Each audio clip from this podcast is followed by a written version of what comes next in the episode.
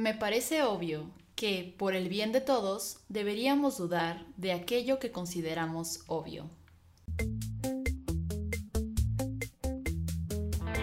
La sabiduría no tiene un final, pero podemos afirmar que su antecedente es la curiosidad. Esto es Laberinto del Pensamiento, un espacio para navegar. Conduce Cintia Santana. Muchachos, bienvenidos a Laberinto del Pensamiento. Estamos de regreso después de una breve pausita porque pues Iren, ah, bueno, los que ya están aquí viendo en el YouTube, recuerden que nos pueden seguir como Laberinto del Pensamiento en todas las redes sociales y en Twitter como Lab-Pensamiento.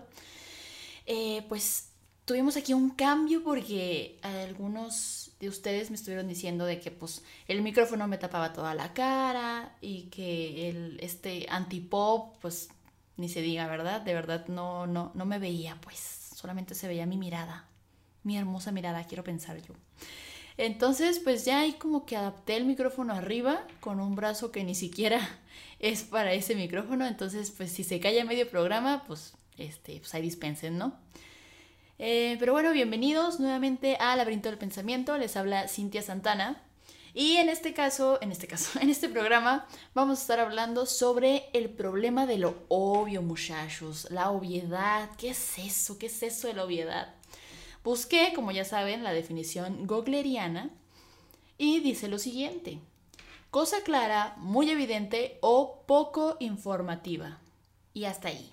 Poco informativa o sea, no aporta nueva información, ¿no? Es tan evidente que ni caso tiene explicarlo.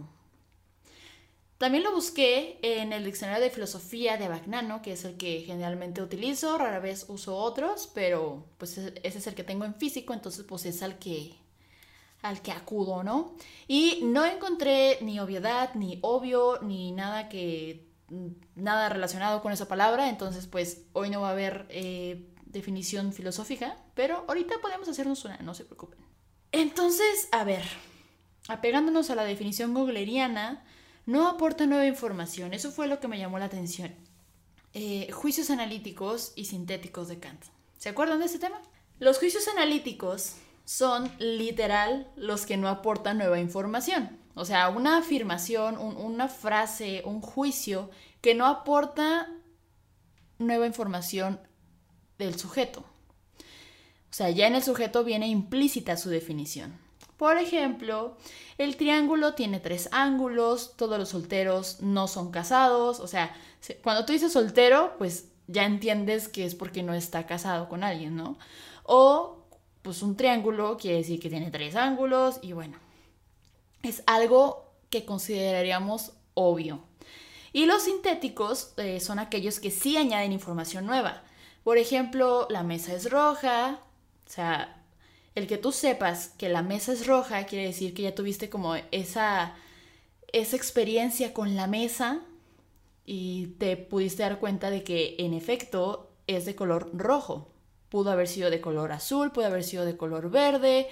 Eh, también viste que era de madera, entonces se añade nueva información sobre la mesa porque pues puede haber sido, pudo haber sido de metal o cualquier otro material. Entonces para el primero no necesitas tener como esa experiencia así presencial de que, a ver, el triángulo tiene, o sea, ya, ya está como dicho en la misma frase. Y eh, sintético, eh, si debes de primero adquirir esa información para ya eh, hacer esta, esta afirmación, ¿no?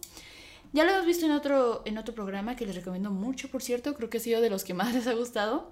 Se llama Sobre la paz y la razón, un análisis kantianito y ahí lo explico ya más a detalle, pero pues está muy chido, ¿no? Y se relaciona mucho con la obviedad.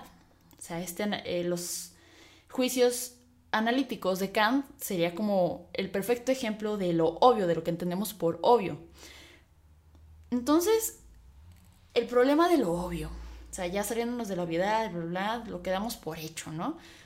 ¿Cuál sería el problema? Si todo es obvio, no habría conflictos, en general. No habría guerras, eh, no habría discusiones en redes sociales, que es lo que pues ahorita está pegando, ¿no? que es lo más cercano que tenemos a, a una guerra. Entonces, les voy a dar algunos ejemplos. Obviamente, cada quien hace lo que quiere con su vida. Obviamente, los animales son inferiores a nosotros. Obviamente, existe un Dios. Y puedo afirmarles que obviamente alguno de ustedes, más de alguno de ustedes, no estuvo de acuerdo con alguna de las frases que acabo de decir. Pero unos preguntarían, ¿por qué? Si es lo que para muchas personas es obvio, o sea, muchas personas creen que es obvio que existe un Dios, muchas personas creen que es obvio que los animales son inferiores a nosotros y muchas personas creen que es obvio que cada quien hace lo que quiere con su vida, ¿no? Esto me recuerda al libro de El mundo de Sofía, que básicamente te enseña a filosofar sobre lo obvio, sobre lo que tú ya en tu cabecita creías que era así porque era así, porque juicio analítico, hashtag juicio analítico kantiano. ¿Quién eres? Comienza, ¿no? Estas cartitas que le van llegando a Sofía, si no han leído el libro se lo recomiendo. Este es muy bueno para iniciar en este mundo de, la, de, las, de las filosofías, ¿no? Comienza a recibir cartitas esta muchacha Sofía, que es la protagonista del libro, El mundo de Sofía, eh, y la primera que le llega es ¿quién eres? Entonces ella empieza a decir de, ah, chinga, pues soy Sofía, ¿no? Pero luego dice, bueno, es que mi papá me quería poner otro nombre, no sé, Andrea. Entonces comienza a preguntarse sobre su identidad, o sea, el hecho de que yo haya tenido otro nombre cambiaría quién soy. Entonces, no, ya, o sea, ya nos despegamos de ese problema superficial que es nada más como, no, pues soy, soy Cintia Santana, ¿no? Soy Sofía. Entonces te vas a algo más interno de, a ver, ¿qué es lo que me hace ser yo? Mis experiencias, mis papás, eh, X cosa, ¿no? Entonces ya te puedes aventar como un trip y sales como de esa obviedad de, siempre que te preguntan de, ah, ¿quién eres? No, pues yo soy Cintia Santana, no, pues yo soy Sofía, ah, ok, ok pero va mucho más allá, va mucho más allá. Claro que por cuestiones sociales y más, eh, más fáciles de, para la convivencia del día a día, pues nada más es tu nombre y listo, ¿no? Ya si quieres hablar en un cafecito con alguien, pues ahora sí, extiéndete lo que tú quieras. Otra pregunta que le hacen a Sofía es, ¿de dónde surge el mundo? Entonces, ah, chinga madre, pues a mí me dijeron que Diosito hizo el mundo, entonces, pues por Diosito. Pues sí, pero ¿cómo fue que lo creó? No, pues no, no sé, por, por el amor que nos tiene a todos y nos dio libre, albedrío, eh, nos dio todo un mundo para, para recorrer y para conocer, nos dio más personas para convivir, para que no estuviéramos solitos. Ah, ok, ok. ¿Y quién creó a Dios? Porque pues todo lo creado debe de, de tener un creador, vaya, ¿no? Y bueno, aquí ya entramos como a ese debate, ¿cómo le dicen? al argumento ontológico, ¿no? De que pues Dios es un ser increado, bueno, no creado, entonces existe por sí solo, solamente Él es como el creador, pero bueno, a uno lo hacen pensar como que pues Diosito hizo todo, ¿no? Porque pues chinga tu madre. Entonces, ella comienza a cuestionarse todo esto, o sea, todo lo que le dijeron sus maestros, todo lo que le dijeron sus padres, y pues que por lo, o sea, por lo tanto ella creía que era así, por el simple hecho de que los demás, los de su alrededor, le dijeron que era de esa manera, o sea, les, le transmitieron sus creencias sin fundamentos, sin justificación, simplemente porque ellos creen que es así y porque es este patrón, ¿no? De que, ah, pues a mí me dijeron que era esto y a mí me dijeron que era esto y va de generación en generación hasta que alguien comienza a cuestionarse y hay problemas, hay conflictos porque se sale de lo obvio, se sale de lo que tú ya habías dado por hecho. Y obviamente, valga la redundancia, necesitamos ese piso, ¿no? O sea, el dónde nos quedamos a gusto, porque imagínense que no diéramos por hecho nada, o sea, que, que no obviáramos nada. Puta, o sea, de plano, pues, ¿dónde pisamos? ¿En dónde nos quedamos? Si vamos a estar como pero ¿por qué esto? ¿Y por qué me dijeron esto? Y no tengo pruebas de esto, y necesito esto. Ay, o sea, también es necesario obviar ciertas cosas, ¿no? Pero si obviamos demasiado, ¿saben? Es como sí, pero no. Pues creemos en este problema, ¿no? De, de que de verdad se detenga nuestro pensamiento, se detenga la filosofía. O sea, la filosofía es algo que se hace, que se crea, que, creamos nosotros los humanos, huyendo de lo obvio. Porque cuestiones tan básicas, ¿no? Que, por ejemplo, las que le hacen a Sofía, ¿quién eres? ¿De dónde viene el mundo? O sea, uno cree que ya lo sabe, pero en realidad, ¿cuál es la certeza de que sepamos eso? Ah, pues porque me lo dijo mi mamá. ¿Y eso es tu certeza? ¿Eso es, ¿Ese es tu piso firme? Entonces, bueno, caemos como en este dilema, ¿no? Y que también está chido encontrarte con personas que no obvien lo que tú obvias, ¿saben? O sea, no sé, por ejemplo, pues, para mí es lógico, es obvio, todos deberían de creerlo, casi casi, que Dios existe. O esto de que todos hacen lo que quieran con su vida. Y alguien puede decir, no, pero es que si, si una persona hace de verdad, o sea, así tomándotelo literalmente, lo que quiera con su vida, puede afectar a otras personas. Ah, bueno, pero hay que poner límites. Ah, pero ¿qué tipo de límites? No, pues que sociales, no, pero también leyes, también que, que sea como, hay que legislarlo, porque si no, las personas se lo van a pasar por el arco del triunfo y no se va a llegar a nada. Ah, a ver, pero es que hay personas que pueden hacerlo sin que sea legislativo, pueden hacerlo solamente como teniendo esa conciencia, ¿no? Pero es que, o sea, se puede llegar como a diferentes diálogos y eso está bien chingón. Si todos obviáramos lo mismo, fin de la filosofía, no existiría, nunca existió y nunca va a existir. Entonces, qué bueno que haya conflictos, qué bueno que haya diferentes pensamientos, porque es la forma en cómo vamos avanzando y creciendo nuestro pensamiento. Y esto es otro de los grandes problemas, la reacción de las personas cuando se dan cuenta de que lo obvio para ellos no es lo obvio para ti. A ver, en lo personal se me hace muy padre eso, siempre y cuando haya como esta disposición de platicar, de mira, ¿por qué? Ah, no, pues por esto, y tú, ah, no, pues esto, ah, pues qué chingón, ¿no? Ya tú decides si hacerle o, no caso, pero eh, que se puede dar como ese intercambio de ideas, está excelente, pero no todos piensan así, estoy consciente de eso. Te pueden pensar como alguien antipático, alguien ignorante, alguien incluso ingenuo, porque quizá tú ya tienes, e, e, esa persona, perdón, ya tiene información que a lo mejor tú no. Y por eso te cree ingenuo, como de, ay, mira, este apenas va aprendiendo y da por hecho esto. no manches. Otros de que, ay, no tiene ni la más mínima empatía, o sea, ¿qué le pasa? Pues todos podemos hacer lo que queramos con nosotros, pero X, ¿no? Se pueden dar muchos diferentes pensamientos en torno a las a este mundo de la obviedad. Y eso es lo que me parece interesante. Y luego pónganse a pensar en lo difícil que es argumentar lo obvio. Es difícil argumentarlo porque pues lo consideramos obvio, a veces porque no habíamos pensado los porqués, vaya, y otras porque la neta dices, qué hueva, o sea, qué hueva argumentarte el por qué eh, esto, ¿no? El por qué X cosa. Y no se puede o se quiere explicar porque lo obvio es el mismo fundamento. O sea, lo mismo que tú crees que es obvio, pues es la razón, es el argumento. Entonces, como desmenuzarlo y así, pues a muchas personas les da flojera.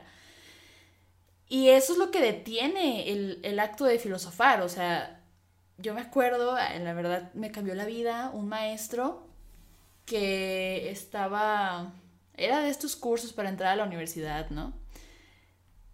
Entonces, él de verdad todo lo que decíamos, todo, todo, todo era ¿por qué? O sea, así sea, eran clases de español, de eh, reglas ortográficas y así, ¿no? Era de que, ay, pues, ¿cuántos tipos de por qué hay? No, pues que cuatro. ¿Por qué? No, pues es que una se utiliza para esto, otra para esto. ¿Y, mm, ¿y por qué? Es como, pues ya te estoy diciendo por qué, ¿no? Pero ¿por qué? O sea, piensa por qué. Y siempre era el por qué hasta llegar así a lo último. Es que, pues, porque sí. O sea, al final casi casi vas a estar llegando a eso de, pues, porque sí. O sea, ya te dije todas mis razones, ya te dije todos los argumentos. Entonces, pues, así. Pero eso está chido, o sea, como el estar desmenuzando, desmenuzando y desmenuzando cada una de las razones de por qué te gusta esto, o por qué piensas así, o que, por qué tienes miedo a esto, eh, qué vivencia tuviste para, eh, no sé, estar a favor de esto o en contra de esto. Entonces hasta hasta te ayuda para conocerte a ti mismo, porque si bien podemos obviar situaciones externas o, de otras personas, pues también puedes obviar cosas de ti, de, no, pues es que así soy, o es que, pues porque sí, el típico, ¿no? Y en realidad no, no llegamos como a ese origen de, pues de por qué somos así, o sea, por qué actualmente somos de esta forma y por qué pienso así. Entonces también es como un ejercicio de autoconocimiento. En realidad, si, lo, si te pones a pensar, sí, totalmente. Y volviendo un poco al tema de los juicios analíticos de Kant. Si alguien te preguntara, ¿pero por qué se llama triángulo? Por, pues, porque tiene tres ángulos, ¿no? Sí, pero ¿por qué tiene tres ángulos? Pues porque tiene tres lados iguales. ¿Pero por qué tiene tres lados iguales? Pues porque así es la figura. ¿Y por qué es así la figura? Pues porque sí. O sea, les digo, al final van a llegar a esa conclusión, sobre todo en los juicios analíticos, más bien solo en los juicios analíticos, porque lo otro, pues sí, necesitas una experiencia y, y ahí te das cuenta de por qué. O sea, ¿por qué la mesa roja? Ah, pues porque vi que era roja. ¿Pero por qué es roja? Ah, pues porque el creador de la mesa lo puso rojo. Ah, pero ¿por qué rojo? Pues le gustaba el rojo. ¿Pero por qué le gustaba el rojo? Ah, pues porque a su mamá le gustaban las flores rojas y no sé. Puedes llegar a muchas conclusiones, ¿no? Pero a eso me refiero. O sea, en los juicios analíticos, al final vas a llegar al porque sí. Y punto. Porque así lo quiso Diosito, chinga madre. Todo esto para decirles que los invito a que estén cuestionándose constantemente de por qué. Digo, si da hueva, a veces. Pero otras veces te puedes sorprender de, ah, sí es cierto, no me acordaba que viví esto y a lo mejor por eso pienso así, ¿no? Entonces, de, que estén preguntando continuamente los, los porqués, porqués de sus decisiones, porqués de, de ustedes mismos y pueden llegar a darse unas buenas sorpresas y, está padre eso, ¿no? Digo yo, digo yo. Buscando sobre este tema, muchachos, encontré la concepción sobre la obviedad de Hegel. Hegel, este filósofo que, al cual muchos le tienen miedo. Yo sinceramente nunca lo he leído, nunca lo he leído, nada más me encontré con esta partecita que, en donde lo mencionan y donde habla sobre lo obvio, entonces me pareció interesante meterlo, ¿no? Se dice que Hegel ha sometido lo obvio a la trituración de lo negativo, es decir, ya el trabajo del concepto ha ido ante nuestros ojos, quedando sin referentes, sin los asideros de esto o de aquello, de todo cuanto hasta entonces configuraba el mundo ahí, ante nosotros, en sus formas sensibles, contingentes sí, pero también habituales, obvias. La obviedad es lo propio del modo natural, entre comillas, de contemplar el mundo, incluidos los científicos, y por tanto su positivismo. Esta obviedad es la que socava el ejercicio de la reducción fenomenológica, y con ella la mirada ingenua y natural se empuja a renovarse, a recuperarse y a reforzarse por medio de un sistema de ideas, entre comillas, capaces de dar sentido a ese estar ahí, de dar sentido en tanto de lo que ahora se trata es de transitar el camino hacia la ciencia rigurosa, Volviendo entonces a los hechos mismos. La negación ha perforado el bloque de lo obvio, llevándonos más allá, hasta lo ausente mismo. Cito. El supuesto vinculado a la reducción consistía en lo que se denomina la contingencia del mundo, que podemos pensar sin ningún esfuerzo que el mundo no existe. O sea, obviando tantas cosas, obviando todo, incluso los argumentos de lo cual estás eh, dando justificación sobre por qué consideras obvio esta cualquier cosa, se puede llegar a esa negación. Pierdes esas como agarraderas de... Eh, como este piso firme del cual hablábamos hace rato. Y pues sí, al final puedes llegar a la conclusión de que el mundo no existe, como, como, dice, como dice este artículo, ¿no? Es fácil llegar a pensar eso, pero ya está en cada uno, pues, qué es lo que conviene o qué es lo necesario dar por hecho para que ahora sí tengas una vida, pues, vivible, vaya. Es como decir verdadera realidad de lo real. vi este ejemplito también en el artículo del cual estoy leyendo, que por cierto en YouTube siempre pongo las referencias, la bibliografía, ahí, ahí se los voy a dejar, está muy interesante. Para que algo sea verdadero, debemos de llegar como a este positivismo, ¿no? Donde haya pruebas, donde haya hechos, donde haya evidencias para decir, ah, es verdad. Que bueno, aquí ya también, este, la verdad, ya, ya se ha dicho que, que puede ser subjetiva, ¿verdad? ¿Verdad? Pero, no sé, yo considero que lo mejor, lo más conveniente para todos, pues es que consideremos en conjunto la verdad de algo en específico que está muy cabrón, porque como les digo, diferentes pensamientos, diferentes creencias, diferentes pisos firmes, entonces, ah, es una utopía, pero para mí sería lo ideal, ¿no? Por, lo pronto, pues nos quedamos con esa, esa subjetividad de lo verdadero, pero a la vez positivista, y de la realidad, pues que también esa realidad, pues cada quien la vive eh, de acuerdo a, a, sus vivencias, a sus, a sus experiencias. Y de lo real, pues, ¿qué es lo real, no? Lo que podemos sentir, lo que nos afecta. Ah, o sea, caemos, les digo, podemos cuestionarnos todo y al final llegar a la conclusión de que no existe nada.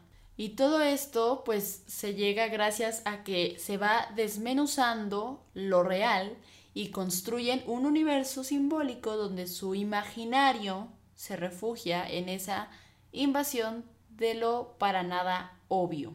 O sea que la pérdida de la obviedad natural sigue sin resolverse para nosotros, no encontrando el camino, entre comillas, esa guía de su superación a través de la obviedad de las ciencias, pero tampoco recurriendo a sendas de perdición que, sin ellas, es tan fácil recorrer como desvíos no solo de la realidad, sino de la filosofía, que es el modo de superar ese estado de confusión.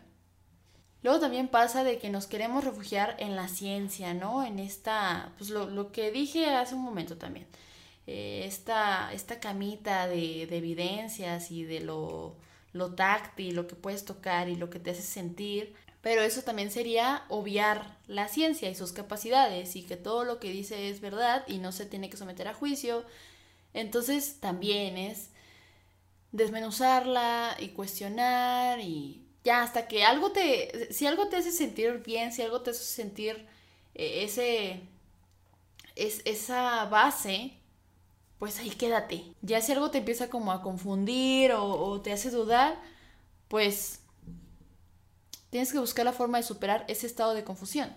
Y ese estado de confusión se puede, se podría llegar a, a vencer con la filosofía que eh, puede ser esa una opción o puede ser todo lo contrario, que caigas en más confusión, ¿no? Que nos ha pasado a muchos, claro que sí. Algo que también me parece muy importante para, para hacer el acto de, de la filosofada, ¿no? Del filosofar, es esa capacidad de asombro. Lo peor para un filósofo, creo yo, es perder esa capacidad de asombro. Porque es esa capacidad lo que nos hace filósofos. O sea, como digo en el intro del laberinto del pensamiento, ¿no? Curiosidad. La curiosidad es como esta base. Si, no sientes curiosidad por nada, si no sientes, eh, si no te sientes curioso por, por absolutamente nada, o sea, imagínense eso. Pues mucho menos te vas a querer cuestionar, mucho menos vas, eh, mucho menos vas a querer pensar sobre diferentes cosas, sobre lo que sea. No vas a querer pensar porque no, no te da curiosidad y pues qué hueva, ¿no? Entonces, sí, se necesita de la curiosidad, pero también del asombro. Yo lo vería así como, como un ciclo, ¿no? Primero la curiosidad, luego el asombro, después el pensamiento y al final nace la filosofía. Se necesita como esta combinación de sentirte curioso por algo, asombrarte por ese algo y además pensarlo, reflexionarlo, para así crear filosofía, crear estas reflexiones, estas ideas, este conjunto y pues ahora sí, a ver qué sale, ¿no? Y sale tu teoría filosófica y que hubo ya chingaste.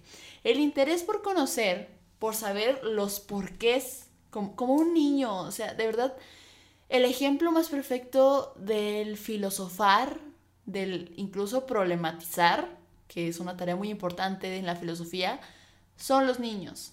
Los niños siempre están cuestionando de, oye, ¿por qué esto es así? Oye, ¿por qué mi mamá es así? Oye. Entonces, ese interés, esa curiosidad tan arraigada, tan, tan natural del ser humano en general, es, es difícil mantenerla durante toda nuestra vida, porque la neta, pues pasamos por tantas cosas y hay cambios tan rápido, sobre todo en este momento, que pues ya te deja de sorprender todo, ¿no? Es como de, ah, ok, eh, pues ya lo esperaba. Oye, pero ¿te diste cuenta de esto? Ah, no, pues sí, ya lo esperaba.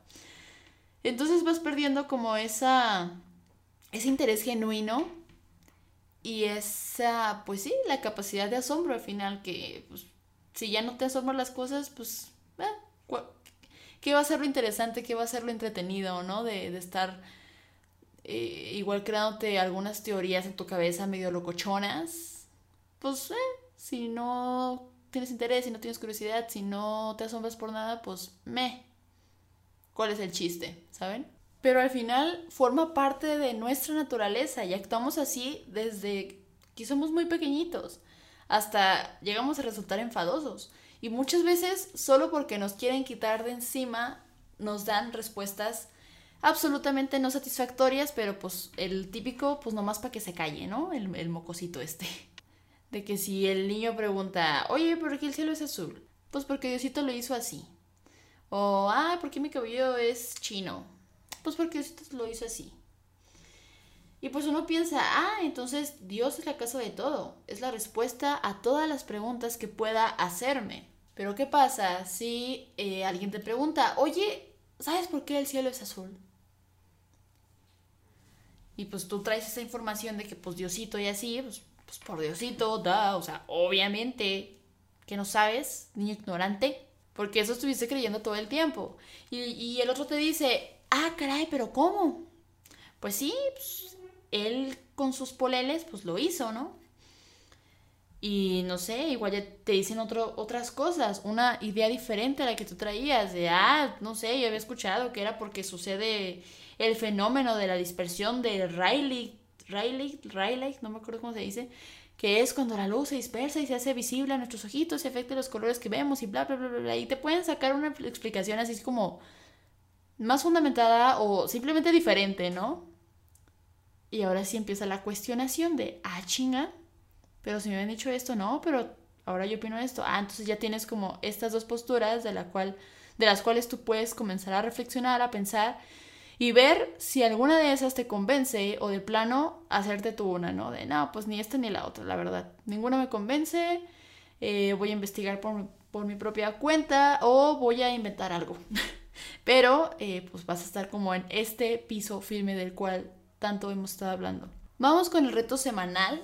En esta ocasión preguntamos qué entiendes por obvio y qué ha sido algo que considerabas obvio y que ahora pues ya no o ya no tanto.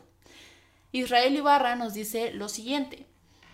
Para mí, lo obvio es todo aquello construido desde la percepción del neurótico y la sociedad neurótica actual, tomando en cuenta el contexto sociocultural en el que se desarrolla la persona en ese momento y que por lo tanto, al ya todos saberlos, se obvia la situación o, o la acción.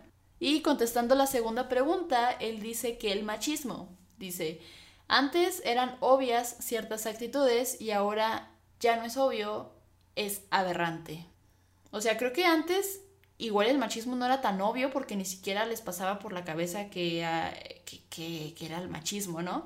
Después sí, y incluso sí, se, se podrá llegar como, como a obviar como de, pues sí, lo está haciendo por machismo, pero bueno, ya surgió como esta conciencia de, a ver, machismo no está chido porque, pues, eh, al final es como este juego de inferioridad, superioridad, que pues en realidad no tiene mucho de juego, ¿verdad? Para no enrodarme con las palabras. Y ahora sí ya tenemos como muy en cuenta estas actitudes obvias, machistas, y sí, es aberrante, lo es. Pero esta conciencia que tenemos ahora ya nos hace rechazarlo, ¿no? Entonces sí, creo que pues muchos eh, antes ni siquiera lo percibíamos, lo normalizábamos totalmente, creo que eso se refiere con, con obviar ciertas actitudes, que estaba normalizado y ahora es como, a ver, espérate, espérate, ¿qué estás haciendo? no está chido esto. Y bueno, contestando la primera pregunta, eh, pues sí, también llega como a esa conclusión de que tomando en cuenta el contexto sociocultural en el que se desarrolla la persona en ese momento, pues dependiendo de ese contexto se van a obviar ciertas situaciones, ciertas actitudes, ciertas situaciones y es eh, conforme nos vamos cuestionando todo eso que pues avanzamos, ¿no? Rosalinda nos dice, saludos, Rosita, nos dice, obvio que puedes tener cientos de... otra vez, perdón. Obvio que puedes tener cientos de definiciones con esta palabra, pero es obvio que los conocimientos están cambiando permanentemente y, como dijera mi amigo Albert Einstein, si buscas resultados diferentes, no hagas siempre lo mismo. Exactamente, es como salir de esta rutina, ¿no? Que de hecho sí, podría ser una buena analogía, o sea, siempre tienes como tu rutina, vas por ciertas calles eh, todos los días sin cuestionarte absolutamente nada, simplemente vas porque pues es la ruta más fácil, es la ruta que te enseñaron. Eh, pero qué tal si alguien te dice, oye, está más chido por acá, o llegas más rápido por este lado. Ah, caray. O sea, ¿se puede llegar por otro lado? No, pues sí.